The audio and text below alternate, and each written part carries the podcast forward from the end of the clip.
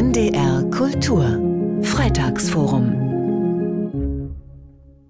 die Ergebnisse der Weltklimakonferenz stoßen auf ein überwiegend positives Echo. Aber vor allem den Umweltverbänden reichen die Beschlüsse nicht. Es gebe noch zu viele Schlupflöcher, vor allem bei der Abkehr von fossilen Energien. Aber die knapp 200 Staaten versprechen, sich stärker für den Klimaschutz zu engagieren. Wie finden diese Ergebnisse ihren Weg in die muslimische Community? Brigitte Lehnhoff hat bei Nur Energy nachgefragt, der ältesten muslimischen Umweltschutzorganisation in Deutschland. 2010 gründeten Ingenieurstudenten in Darmstadt die muslimische Umweltschutzorganisation Nur Energy. Wirtschaftsingenieur Bara Abu El-Khair ist seit 2014 dabei. Über die Ergebnisse der Weltklimakonferenz wird der Verein vor allem in den sozialen Medien berichten, sagt er. In einfacher Sprache, für jede und jeden verständlich, werde vermittelt, worum es geht. Um Veränderungen auf politischer und gesellschaftlicher Ebene, um den Ausstieg aus fossilen Energieträgern hin zu erneuerbaren Energien. Beispielsweise den Post, den wir gerade vorbereiten für Instagram, da sprechen wir darüber, und das eben nochmal gepaart mit einem Call to Action. Was kannst du als Individuum, was kannst du und deine Moscheegemeinde, was kannst du und deine Hochschulgemeinde, in der du aktiv bist, tun an niederschwelligen Maßnahmen, um eben Teil dieses transformatorischen Prozesses zu sein. Ein Schwerpunkt der Arbeit von Nur Energy ist es, Moscheegemeinden beim Umstieg auf erneuerbare Energien zu beraten, speziell beim Bau von Solaranlagen. Auch das Islamische Kulturzentrum in Wolfsburg hat diese Dienstleistung in Anspruch genommen. Wir haben teilweise äh, mitberaten für die Vision, die man definiert hat. Und die Vision ist, dass man bis 2030 klimaneutral sein möchte. Und die Solaranlage ist halt eine, eine, absolut zentrale Maßnahme, die man umsetzen wollte. Die Anlage ist mittlerweile auch installiert, fertiggestellt. Und jetzt sind wir im weiteren Austausch mit der Gemeinde, dass man daraus viel mehr macht. Es gehe darum, den Mehrwert solch einer Anlage bewusst zu machen. Der liege nicht nur in der Energiesicherheit und in effektivem Klimaschutz. Man könnte vielleicht auch die Nachbarschaft mit grünem Strom versorgen und damit positive Öffentlichkeitsarbeit machen, in Dialog mit anderen örtlichen Akteuren kommen.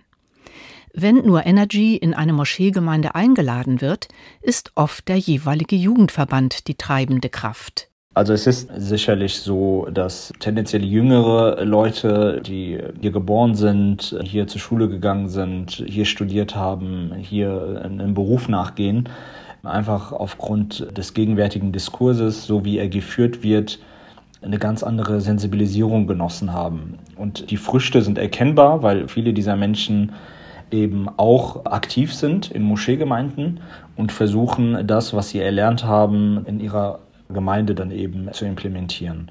Die Sensibilisierung gerade der Jüngeren für Umwelt- und Klimaschutz bestätigt Annette Abdelrahman. An der Uni Osnabrück ist sie Juniorprofessorin für Fachdidaktik für islamischen Religionsunterricht. Man merkt es auch im Unterricht, dass dieses Thema immer einen breiteren Bezug einnimmt, also im Kontext auch Umgang mit Tieren. Und ich nehme wahr, dass gerade die junge Generation da viel, viel bewusster unterwegs ist und das auch als religiöses Element ihrer Glaubensausübung betrachtet. Also sich wirklich damit auseinanderzusetzen, ob man nicht lieber Secondhand-Klamotten kaufen kann, ob man so viel bestellen muss, wie man reist, ob man fliegen muss und so weiter. Eine theologische Grundlage für den Klimaschutz sei beispielsweise im Koran die Bestimmung des Menschen zum Statthalter Allahs. Statthalter Gottes bedeutet, dass der Mensch die Verantwortung hat, die Schöpfung zu schützen und alles dafür zu tun, dass die Schöpfung nicht zerstört wird. Und das ist ein relativ klarer Bezug im Koran für die Verantwortung des Menschen und vor diesem Hintergrund kann man sehr gut die Verantwortung auch im Kontext Klimaschutz entfalten. Religiös begründete Verantwortung für Klimaschutz übernehmen inzwischen eine Reihe auch kleiner muslimischer Initiativen. Ihnen geht es oft um die praktischen Schritte im Alltag. Ganz beliebte Maßnahme war im Islam ist ja beispielsweise die Gebetswaschung sehr, sehr zentral. Und dort hat man Plakate oder so kleine Schilder in den Waschräumen platziert, wo es halt beispielsweise um Wassersparen ging. Diese kleinen Initiativen sind für die Moscheegemeinden eine große Unterstützung, sagt Bara Abu El-Hair weil sie die ehrenamtlich arbeitenden Moscheevorstände entlasten und die Mitglieder der Gemeinden für Klimaschutz sensibilisieren. Brigitte Lehnhoff berichtete. Nachzuhören und nachzulesen jederzeit im Internet unter ndr.de-kultur. Und das Freitagsforum hören Sie jeden Freitag um 20 nach 3 bei NDR Kultur. NDR Kultur